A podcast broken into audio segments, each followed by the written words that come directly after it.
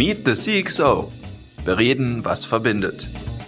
Ja, willkommen zu unserem Podcast Meet the CXO. In diesem Podcast laden wir Entscheidungsträgerinnen und Entscheidungsträger aus Politik, Gesellschaft, Wissenschaft und Wirtschaft ein zu spannenden aktuellen Themen, die uns gegenseitig beschäftigen.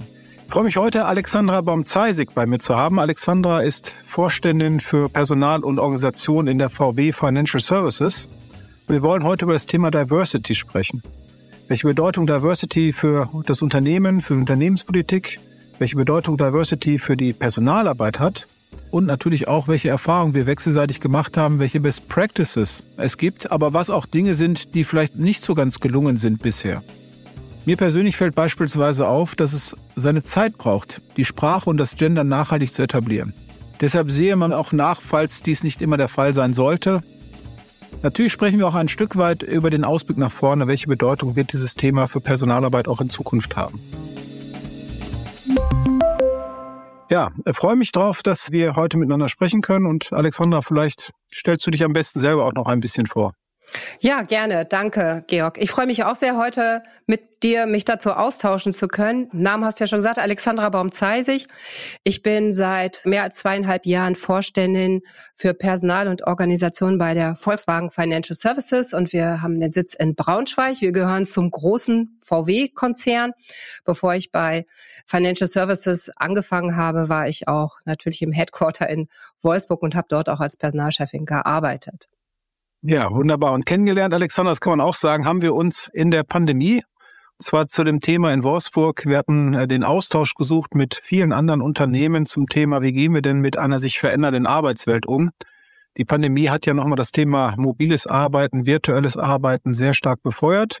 Am Anfang stand ein Muss und wir haben daraus gesagt, nach vorne gesehen, verändert sich etwas. Wie gestalten wir das und haben da den Austausch gesucht und da haben wir uns dann in Wolfsburg kennengelernt, als wir mal gezeigt haben, wie wir über das Thema New Work, wie wir es damals genannt haben, dachten, wie wir es gestaltet haben und ja, viele gemeinsame Themen entdeckt. Und wenn ich da anknüpfen darf, wir beide arbeiten in einem großen Konzern, tragen Verantwortung in einem Tochterunternehmen von großen Konzernen, sicherlich Konzerne auch mit deutschem Ursprung, deutschem Headquarter, aber international tätig.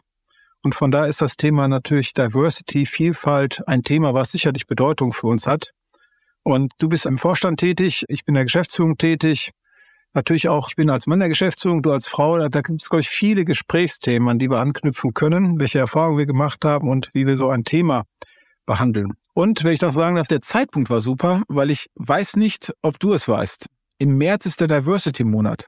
Seit 2004 wird dieser ja begangen und von daher passt das ja wunderbar auch zu dem Zeitpunkt unserer Podcast-Aufnahme. Anfangen würde ich ganz gerne, es gibt so einen schönen Satz, man soll ja immer mit dem Warum anfangen. Was ist eigentlich der Treiber, wenn du mal drauf schaust von ja, Diversity, Vielfalt, Chancengleichheit bei euch im Unternehmen in der VW-Gruppe?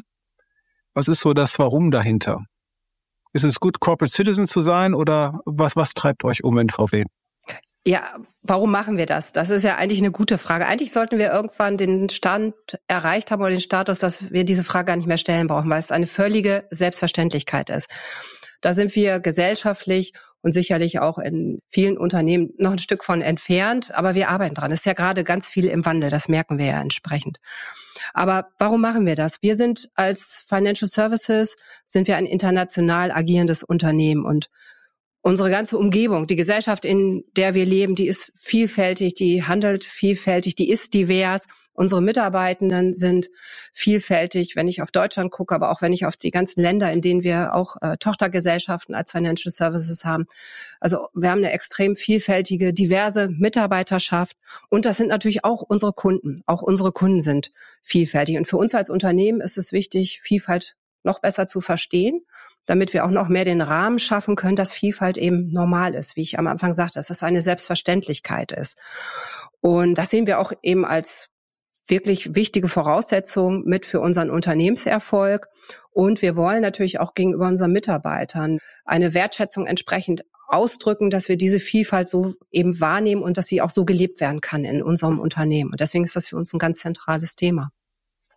Wenn ich da bei uns mal anknüpfe zum Warum, ähnliche Geschichte. Nicht? Also sicherlich Deutsche Telekom, das Telekommunikationsgeschäft eher ein lokales Geschäft gewesen, aber auch mit der Internationalisierung wurde das Thema auch viel, viel breiter. Aus dem Thema Gleichstellung, wie sich das mal entwickelt hat, noch als Behörde Telekom, Richtung Diversity und jetzt Richtung Vielfalt. Und am Anfang war auch viel Überzeugungsarbeit, das aus einer Ecke herauszuholen, die da heißt, es hat nicht nur einen Aspekt von rechtlicher Gleichstellung, von Chancengleichheit, von Werten dahinter, sondern darüber hinaus, es hat auch einen realen Business-Kontext. Also sprich, dass Vielfalt nach vorne gesehen auch in vielen Facetten für uns entscheidend sein wird, um auch erfolgreich zu sein.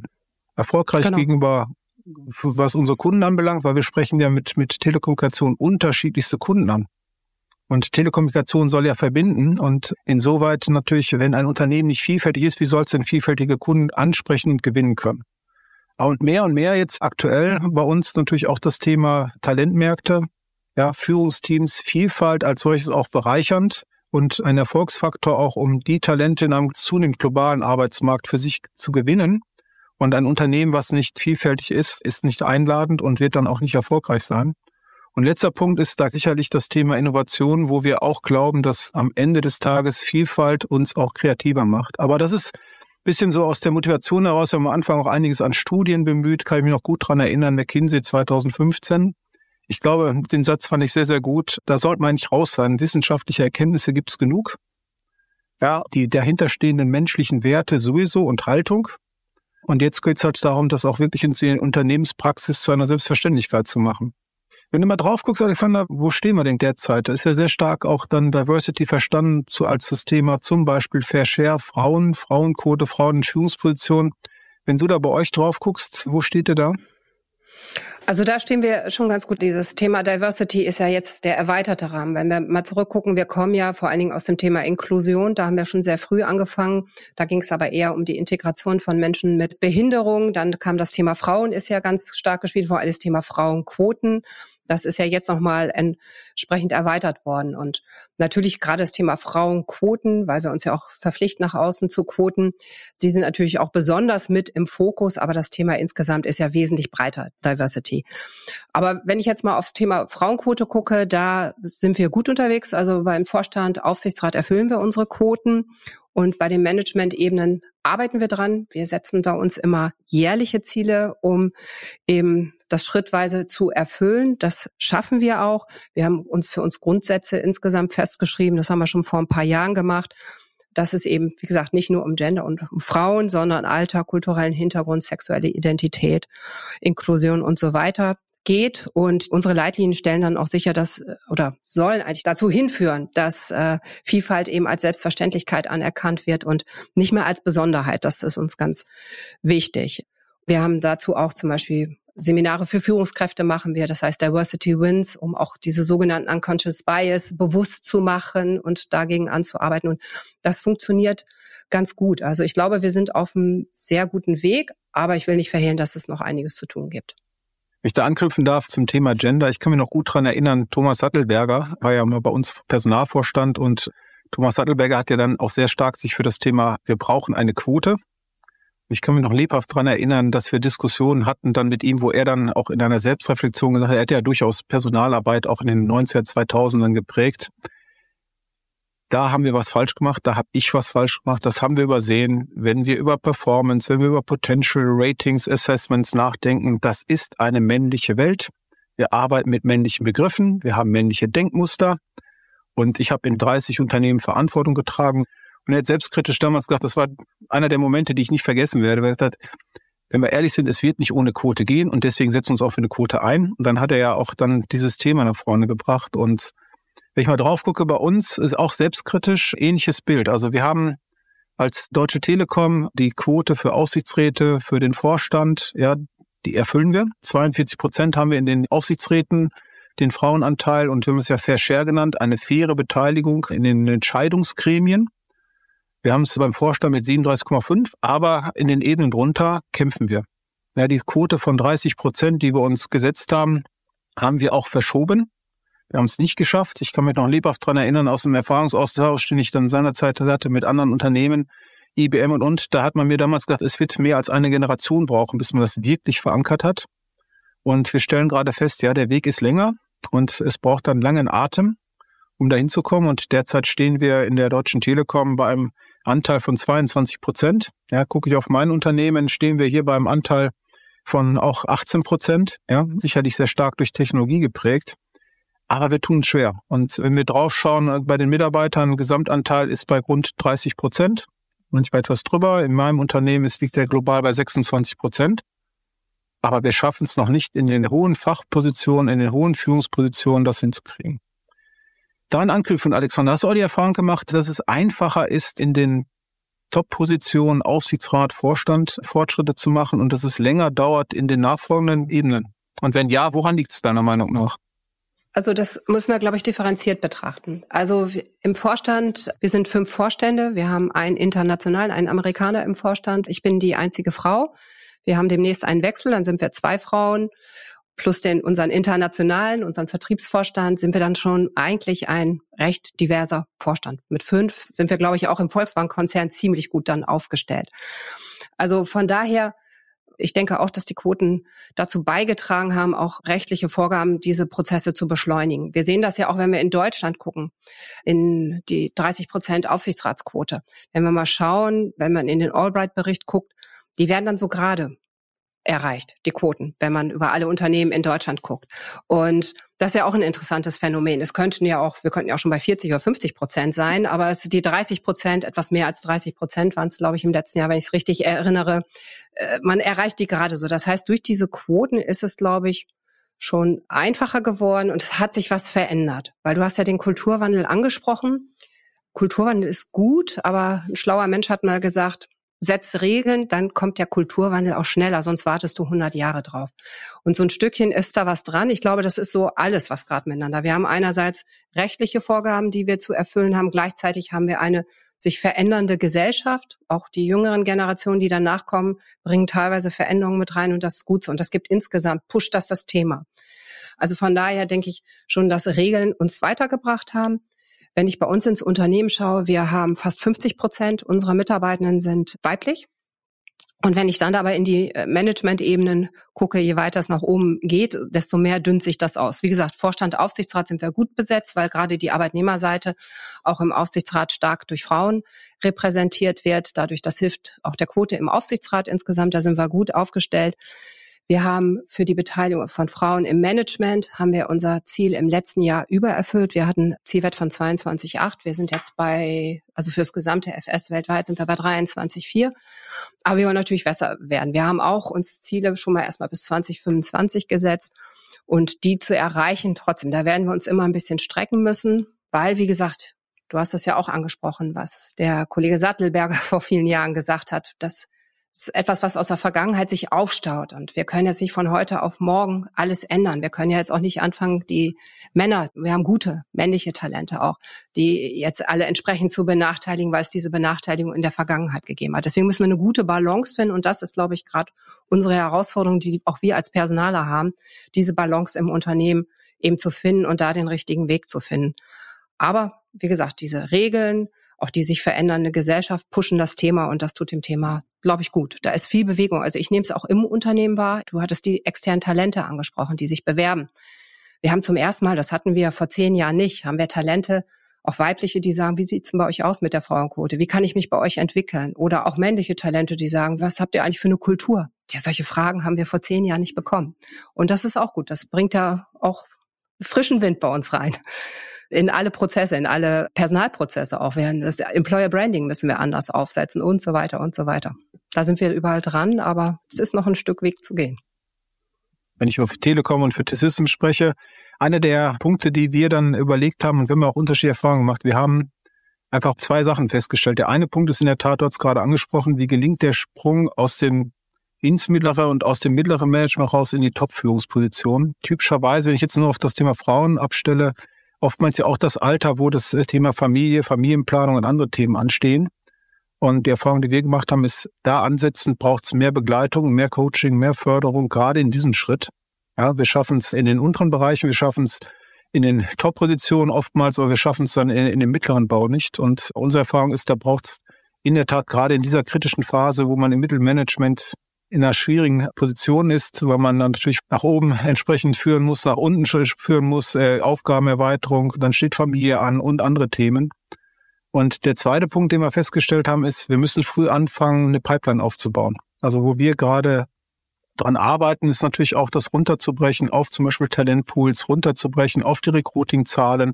Weil wenn wir dort nicht die Pipeline aufbauen, wo soll es dann in Zukunft herkommen? Habt ihr ähnliche Programme auch aufgesetzt? Habt ihr das auch runtergezogen auf äh, Recruiting, auf Entwicklungsprogramme, Förderprogramme? Also wir sind gerade an beiden dran. Also Recruiting sind wir eh dabei. Wir machen auch speziell für Frauen, haben wir eine Kampagne gestartet.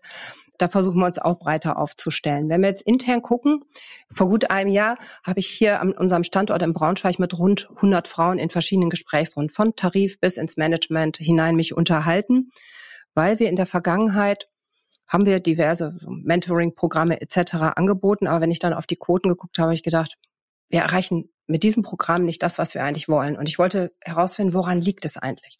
Ich hatte natürlich schon selber einige starke Vermutungen. Du hast angesprochen das Thema, wann finden eigentlich die Entwicklung statt? Und es hat sich ja heutzutage alles ein bisschen verschoben. Sich ins Management reinzuentwickeln, weiterzuentwickeln, ist so zwischen 30 und 40. Das ist mittlerweile die Zeit, wo auch gerade Frauen Kinder bekommen, vielleicht einmal ausfallen, zweimal ausfallen oder vielleicht auch dreimal, je nachdem, wie viele Kinder sie bekommen. Das heißt, sie fallen so ein bisschen aus dem Fokus raus. Das ist natürlich ein Thema, was die Frauen auch adressiert haben. Aber es gab auch Frauen, die eben gesagt haben, Mentoring-Programm, warum muss ich da eigentlich durch? Ich bin genauso gut wie der Mann. Also es gibt auch durchaus Kolleginnen, die dann sagen, das empfinde ich als ersten Schritt der Diskriminierung, dass ich noch solche Schleifen machen muss. Es gibt aber andere Frauen, die sagen, täte mir ganz gut, würde mir mehr Sicherheit geben. Also wir haben beide Effekte. Und deswegen überlegen wir auch gerade, wie wir nicht immer sagen, so die Talente, die wir sehen, die weiblichen, die steuern wir gezielt in solche Programme, sondern wir überlegen, was können wir insgesamt anbieten für Talente, sowohl männlich als auch weiblich. Auch männliche Kolleginnen und Kollegen können vielleicht das ein oder andere Mentoring gebrauchen, dass wir das ein bisschen entsprechend aufbrechen. Da sind wir gerade dran. Und dann, was noch von den Frauen adressiert worden ist, von vielen ist das Thema Jobsharing und Teilzeit, weil gerade wenn es zwischen 30 und 40 stattfindet, wo Kinder eben sind, das alles unter einen Hut zu kriegen. Zu Hause, Haushalt, auch wenn man sich teilt, vielleicht zu Hause dann die Kindererziehung und dann noch den Job. Das ist ja auch eine dreifache Belastung im Leben und Deswegen ist ja auch häufig gerade der Wunsch nach Teilzeit da und nach Jobsharing und da müssen wir noch mehr tun und da läuft es auch ein bisschen schleppend. Aber da sind wir jetzt gerade dran, dass wir gucken, wie können wir interne Stellen noch mehr ausschreiben in Teilzeit und so weiter, um dem Rechnung zu tragen.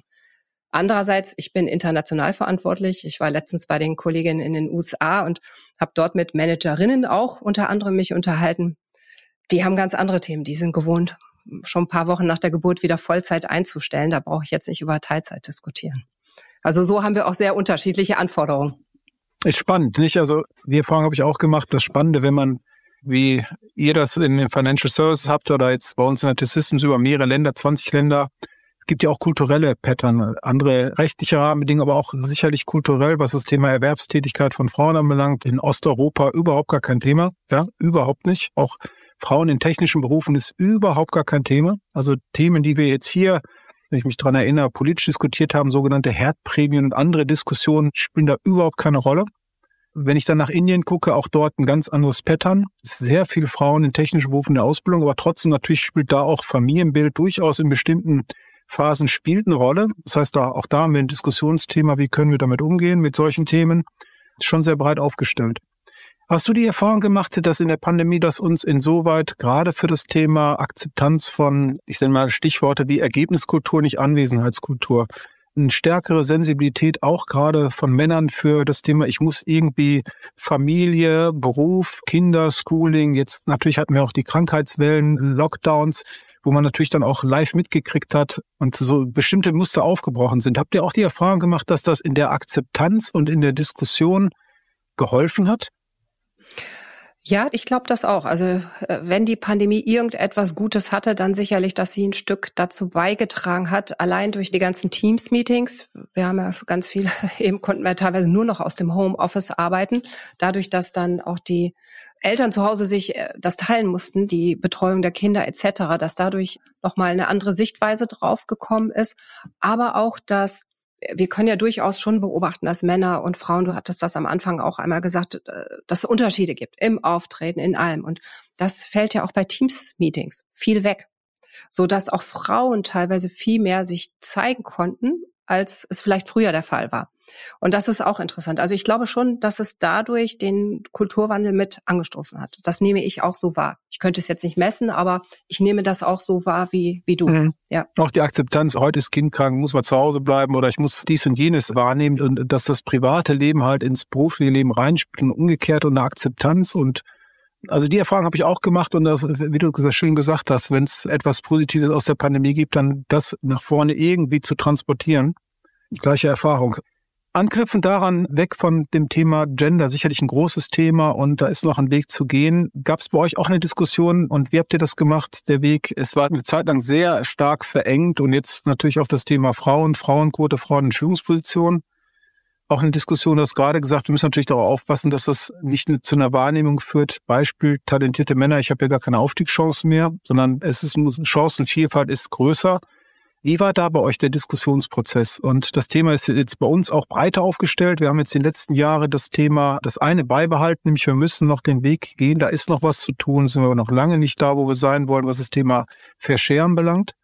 Aber das Thema ist größer als das, ist breiter als das. Und wir haben deshalb auch bewusst von dem Thema Jetzt ist breiter aufgestellt, Chancengleichheit, Vielfalt, Inklusion und am Ende jetzt auch eine Diskussion geführt, dass das ultimative Ziel eigentlich ist, ein inklusiver Arbeitgeber zu sein, dass es ein Unternehmen ist, wo sich jeder willkommen fühlt. Ein Unternehmen, wo wir nicht FTE oder äh, Mitarbeiter, sondern Menschen einstellen, die ja auch mit dem, was sie mitbringen als Mensch, jenseits von fachlichen Skills oder einfach auch für die Berufstätigkeit, bringt ja mehr ein ins Unternehmen, soll auch mehr einbringen. Wie war das bei euch im Unternehmen?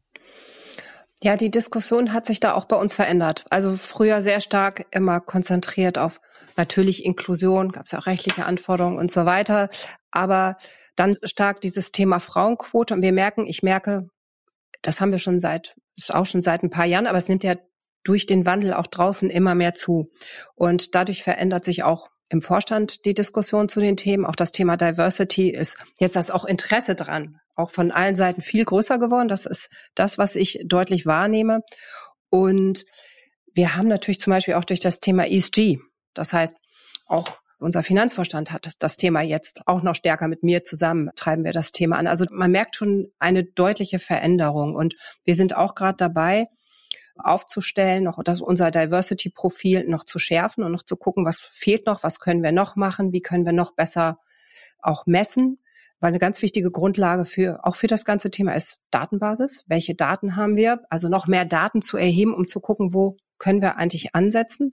Zum Beispiel das Thema Equal Pay haben wir uns angeguckt oder auch wie jetzt wieder mal bei Frauen, wie entwickeln sich Frauen eigentlich, wie entwickeln sich Männer bei uns im Unternehmen. Da sehen wir schon teilweise Unterschiede, dass zum Beispiel Frauen sich teilweise in den unteren Gehaltsstufen, da haben wir schon noch was zu tun. Da müssen wir schon noch eine Änderung herbeiführen, damit man nicht immer das Gefühl hat, die Frauen werden plötzlich so ganz schnell entwickelt, sondern es setzt schon viel früher an. Und das sind so Themen, die wir natürlich auch besprechen und wo wir auch sagen, da müssen wir klare Maßnahmen auch daraus ableiten, aber auch darauf aufmerksam machen, drüber reden, den Führungskräften das bewusst machen, weil das sind diese ganzen unconscious bias, die anscheinend doch an der einen oder anderen Stelle vielleicht unbewusst vorhanden sind und das müssen wir eben transparent machen und das können wir vor allen Dingen auch durch eine gute Datenbasis, die wir generieren müssen. Da hilft uns ja auch das ganze Thema Data und Analytics.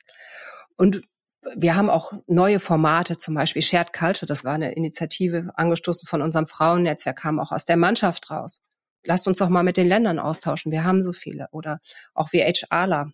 Ich tausche mich sehr mit den HR-Leitern aus den verschiedenen Ländern aus, um zu gucken, was machen die. Wir haben zum Beispiel auch in UK haben wir eine Company und gerade dort, die sind ja noch viel diverser, Großbritannien weiß man ja, ist ja insgesamt noch von der Bevölkerung etwas diverser, gerade wenn man in die großen Zentren geht und lernen wir. Was macht ihr? Was macht ihr zum Thema Diversity? Es muss nicht immer hier im Headquarter im Braunschweig haben wir die besten Ideen, sondern da auch von den anderen Ländern zu lernen, was dort läuft, was sie dort machen und dass wir dann auch gucken, passt das bei uns kulturell auch? Können wir das Format vielleicht auch anbieten? Wie gesagt, wir sind im Moment dabei, noch unser Profil zu schärfen, weil da geht noch mehr und was ich merke, was wir auch noch mehr machen müssen, wo wir besser werden müssen, ist, dass wir machen ganz viel. Wir müssen noch viel mehr drüber reden und wir müssen es auch doch noch ein bisschen mehr nach draußen transportieren also auch nach extern und das dann nutzen, auch für uns als Unternehmen. Ja, ihr wart ja, glaube ich, Gründungsmitglied auch von der Charter der Vielfalt, wenn ich das richtig weiß, ähnlich wie Telekom. Und bei uns in der Tat auch, ich habe es begrüßt, dass wir das Thema breiter verstehen, und zwar auch aus dem Kontext heraus, Vielfalt ist bereichernd. Und wir hatten gerade darüber gesprochen, Studien zeigen das. Am Ende des Tages ist eine, etwas, was aus der HR-Ecke in den Unternehmens- und in den Business-Kontext rücken muss. Da bemühen wir uns gerade und spannend fand ich das Thema, wir haben uns auch Daten uns angesprochen. Wir schätzen, dass wir, wir wissen es nicht genau, aber rund 150 Nationalitäten der Deutschen Telekom derzeit haben. Ja? Und wir haben uns jetzt bemüht, auch dort die Datenbasis ein Stück weit zu verbessern. Wir haben zum ersten Mal jetzt in der weltweiten Mitarbeiterbefragung Fragen gestellt nach, fühlst du dich auch hier im Unternehmen nicht nur gleichberechtigt, sondern dass du gleiche Chancen hast? Fühlst du Diskriminierung, ja oder nein? Und hatten da sehr hohe Zustimmungswerte im Sinne von, ich fühle das nicht. Ja, das kann man so verstehen als Mensch, gute Werte, es gibt nichts zu tun. Und wir hatten dann eine spannende Diskussion, naja, wenn wir ein bisschen selbstkritisch sind, wo kommen wir her, in welchen Ländern sind wir präsent und wie heterogen und wie homogen sind wir denn eigentlich wirklich? Und äh, wenn jetzt acht Prozent sagen, naja, ich fühle das nicht oder zehn Prozent, ich fühle noch nicht die Chancengleichheit, das können aber genau die sein, die vielleicht als in Anführungszeichen Minderheit sich nicht so repräsentiert und nicht so, ja, dass sie die Sicht haben, ich habe hier gleiche Chancen. Und deswegen haben wir jetzt nochmal ein Projekt gestartet, ganz spannend, und haben jetzt einen Fragebogen entwickelt, wo wir dann in der Tat versuchen, das ist natürlich die Teilnahme ist freiwillig, da geht es wirklich darum, auch Dinge offen zu legen wie religious beliefs, sexuelle Orientierung, ja oder nein, um einfach zu verstehen, wie ich gerade an dem Beispiel gesagt habe, naja, das können natürlich auch sein, wenn es gerade die ähm, Gruppen sind, bestimmte Minderheiten, wir haben White Spots, wir übersehen das. Wenn du dann halt guckst, queere Leute, fühlen die sich genauso willkommen im Unternehmen, ja oder nein? Wir wissen es nicht. Und das führen wir jetzt gerade durch. Bin mal gespannt, wie das ausgeht. Mit zwei Pilotländern führen wir es gerade durch, um einfach zu verstehen, ist es etwas, dass wir äh, dann auch nach vorne für die Deutsche Telekom mehr Daten erheben, um dafür einfach sicherzustellen, dass wir nicht irgendetwas übersehen. Ja, das finde ich auch sehr wichtig. Wir denken auch drüber nach, können wir auch irgendeine Art von Befragung irgendwann mal starten, um zu gucken, wo stehen wir überhaupt, weil das sind ja eher die Themen, die wir nicht direkt messen können, weil selbst wenn ich bei uns in die Systeme gucke, wir haben ja männlich, weiblich, divers, unter divers finden wir niemand. Also von daher vermute ich aber mal, weil hier in Braunschweig sind wir rund 6.500 Menschen, dass die Vielfalt vielleicht doch etwas anders ist, als wir sie vielleicht im System erfasst haben. Aber andererseits ist auch immer die Frage, erstmal geht uns das ja auch nichts an, die sexuelle Identität. Was mir dabei wichtig ist, dass eben keiner den Eindruck hat, er wird hier aufgrund seiner sexuellen Identität zum Beispiel oder was auch immer benachteiligt oder er hat hier ein Umfeld, in dem er sich nicht wohlfühlt. Mal an einem ganz einfachen Beispiel, das war nicht hier in der FS, aber im Volkswagen-Konzern, drei, vier Jahre her, mit einem Kollegen zusammengearbeitet.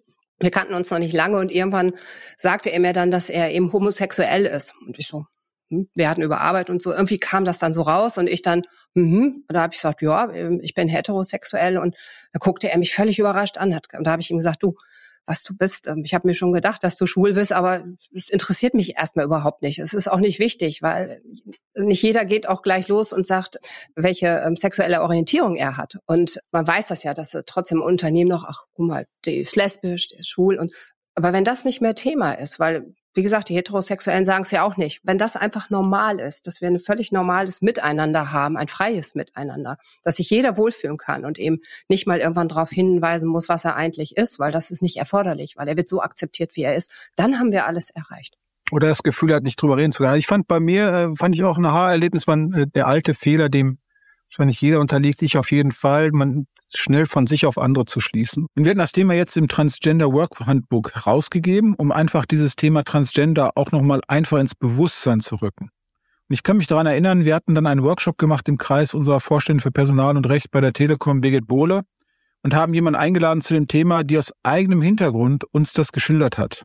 Und das hat nochmal auch für mich nochmal so wirklich Augen geöffnet, weil natürlich ins eigene Bewusstsein war mir das nicht gerückt, auch wie schwierig natürlich auch dieses Thema überhaupt mal zu verstehen. Ja, und das fanden wir alle sehr erhellend und haben ja dann auch ein Transgender-Handbuch rausgegeben und haben es auch im Vorstand wurde diskutiert. Und da ging es als ersten Schritt überhaupt mal das Bewusstsein zu öffnen, dass das Thema breiter ist als nur männlich, weiblich und, und, und. Und äh, auch welche Schwierigkeiten dann solche Menschen haben zum Teil oder auch das Gefühl haben, ich kann mich mit dem, wer ich bin oder der, der ich geworden bin, nicht, nicht dazu bekennen. Ja, und äh, das fand ich nochmal da wirklich etwas, was immer auch äh, in Erinnerung geblieben ist. Und zu dem Thema, wir haben es dann veröffentlicht, auch hier finde ich, da geht es dann um Haltung. Wir hatten zum Beispiel in Ungarn jetzt eine Diskussion, es gibt ja in einigen Staaten dann auch eine Diskussion, die dann zu dem Thema eine Haltung einnimmt, ich weiß ja gar nicht, wie ich die bezeichnen soll. Erstmal im Sinne von, das ist ja nicht normal, das sind jetzt Dinge, die aus westlichen Gesellschaften rüberklappen, das wollen wir nicht und und und. Wir hatten so eine Diskussion in Ungarn, dass es dann äh, Proteste vor unserem Headquarter gab und da ist natürlich der Punkt Haltung. Ja, wir als Deutsche Telekom stehen dazu und unabhängig davon, ob es einem politischen einem Land gefällt oder nicht. Aber das ist ein Bekenntnis, das wird nicht politischen Kompromissen geopfert, sondern das ist Haltung, das ist Überzeugung. Da fand ich immer auch ein starkes Bekenntnis, auch vom Unternehmen. Wenn du nach vorne guckst, Ausblick, im Moment sicherlich sehr stark das Thema LGBTQ+, ist ein breites Thema. Ich erlebe im Unternehmen viel mehr Bottom-up-Initiative. Ja, Communities, die sich bilden, breitere Präsenz auch in Medien und, und, und. Erste Frage auch bei euch. Bottom-up, erlebst du das auch, dass äh, sich jenseits dessen, was wir als zentrale oder als Top-Down-Programme treiben, auch solche Ent Entwicklungen stattfinden? Und der zweite Punkt ist natürlich, wie guckst du nach vorne in Zukunft raus, wenn du sagst, ich übersetze das mal für mich in Unternehmens- und Personalpolitik, Diversity, Vielfalt, Chancengleichheit, was sind so die wichtigen Themen oder wie siehst du das Thema? Ist das jetzt ein Hype, der dann wieder abklingen wird? Es wird dann normal werden, wie du beschrieben hast, man braucht nicht mehr drüber zu reden oder wie siehst du das? Gut, fangen wir mal mit dem Bottom-up an und vieles beeinflusst uns auch als Unternehmen, weil so die ersten Themen kamen fast eher von unten, als das viel von Top-down kam. Das ist klasse, das ist viel wert. Wir haben zum Beispiel dieses Shared Culture Format, dass wir uns auch austauschen über die Ländergrenzen hinweg. Das kommt aus der Belegschaft heraus von unseren MitarbeiterInnen. Wir haben zum Beispiel auch das Thema Failure for Success. Es war auch eher ein von unten initiiertes Format.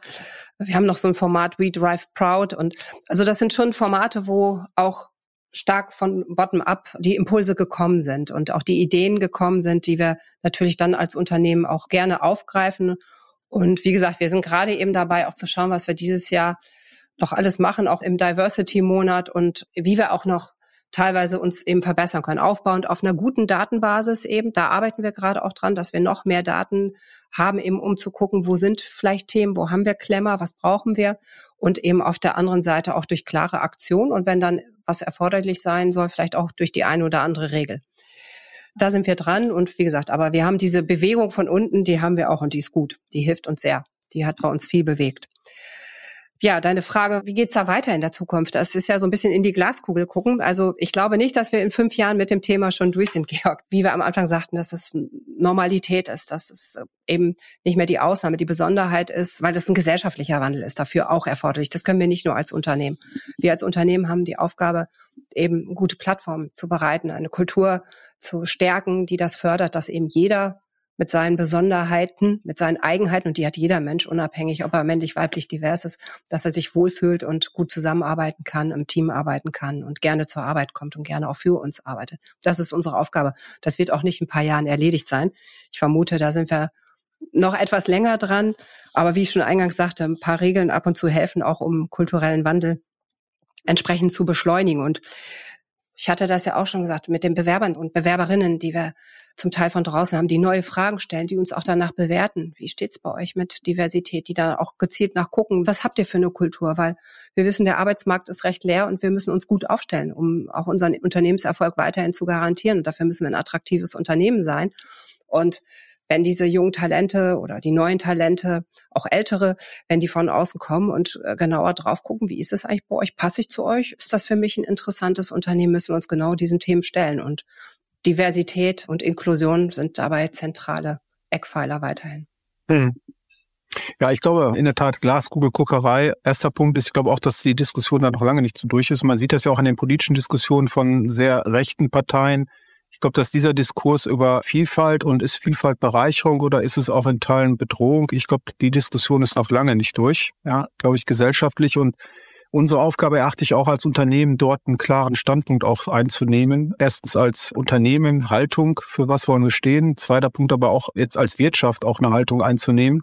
Beispiel auch zu Themen wie Zuwanderung. Wir brauchen Fachkräfte, wir brauchen auch Vielfalt für Innovation. Also da glaube ich, ist der eine Schwerpunkt. Deswegen Wichtig, auch solche Formate zu finden, sich damit zu zeigen. Wichtig, vielleicht auch so kleine Dinge wie ein Podcast, wie den, den wir gerade führen. Zweiter Punkt, uns treibt sehr stark um das Thema, also jetzt kriegen wir ja multiple Generationen in One Workplace, wie das so schön heißt, ja. Bei uns ein Thema, da kommen neue Präferenzen, die zusammenkommen. Wie kriegen wir das gut gemischt? Ja, Mix and Shake. Wie kriegen wir das eigentlich hin? Ist der zweite Punkt, der uns umtreibt. Und dritter Punkt ist ganz sicherlich das Thema, was bei uns auf der Agenda steht und wo wir drauf gucken. Wir nennen das Overlook Talent Pools. Wir müssen viel breiter gucken und anders draufschauen und müssen auch manche ausgetretene Pfade verlassen. Ansonsten werden wir einfach schlichtweg nicht die Talente anziehen nach vorne gesehen, die wir brauchen. Das sind so die drei Themen, glaube ich, die ich so sehe in der Zukunft. Deswegen wird es ein Thema der Personalarbeit bleiben und es wird ein Thema der Geschäftspolitik oder des Business werden müssen, weil am Ende des Tages ist sicherlich das Thema Talent äh, natürlich auch verankert zu sein als Unternehmen in der Gesellschaft, wird sicherlich ein Schwerpunkt sein. Ja, das sehe ich genauso. Die Vielfalt war schon immer da. Und jetzt gilt es, dass sie auch als alltäglich wahrgenommen wird und akzeptiert wird. Zum Abschluss, wenn ich mal hin wieder am Kölner Flughafen bin, da ist ja das, weiß nicht, ob du noch mal geflogen bist, Köln-Bonn, und wenn du da am Flughafen durch das Gebäude läufst, da ist das Kölsche Grundgesetz abgebildet. Und da muss ich sagen, im Rheinland, wer immer das Kölsche Grundgesetz erfunden hat und jeder Jeck ist anders zum Beispiel, da war viel Weisheit dabei. Und eigentlich habe ich mir gedacht, naja, wenn wir eigentlich das Kölsche Grundgesetz in die Unternehmens- und Personalpolitik übersetzt kriegen, dann sind wir da. Das hört sich gut an, ja. Genau. Alexander, ich möchte mich ganz, ganz herzlich bedanken, dass du mit mir diesen Podcast gemacht hast. Und zu dem Thema werden wir sicherlich auch persönlich im Austausch bleiben. Das hört ja nicht auf und bedanke mich ganz, ganz herzlich für den offenen Austausch und freue mich auf ein nächstes Mal. Ja, ganz herzlichen Dank auch. Das war auch sehr inspirierend für mich und ich freue mich auch auf unser nächstes Mal. Dein Gegenbesuch steht ja noch aus.